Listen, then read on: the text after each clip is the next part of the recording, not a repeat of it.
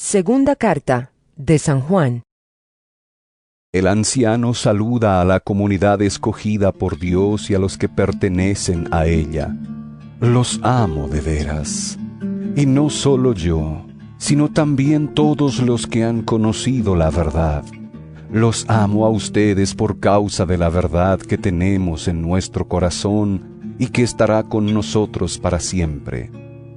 Que Dios el Padre y Jesucristo, Hijo del Padre, derramen su gracia sobre ustedes y les den misericordia y paz en verdad y en amor.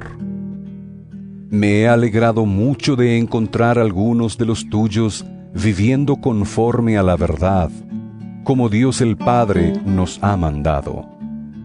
Ahora, queridos hermanos, les ruego que nos amemos los unos a los otros.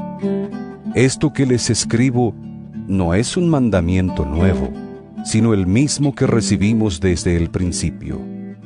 El amor consiste en vivir según los mandamientos de Dios, y el mandamiento, como ya lo han oído ustedes desde el principio, es que vivan en el amor. Pues andan por el mundo muchos engañadores que no reconocen que Jesucristo vino como hombre verdadero. El que es así es el engañador y el anticristo. Tengan ustedes cuidado para no perder el resultado de nuestro trabajo, sino recibir su recompensa completa. Cualquiera que pretenda avanzar más allá de lo que Cristo enseñó, no tiene a Dios pero el que permanece en esa enseñanza tiene al Padre y también al Hijo. Si alguno va a visitarlos a ustedes y no lleva esta enseñanza, no lo reciban en casa ni lo saluden, porque quien lo salude se hará cómplice de sus malas acciones.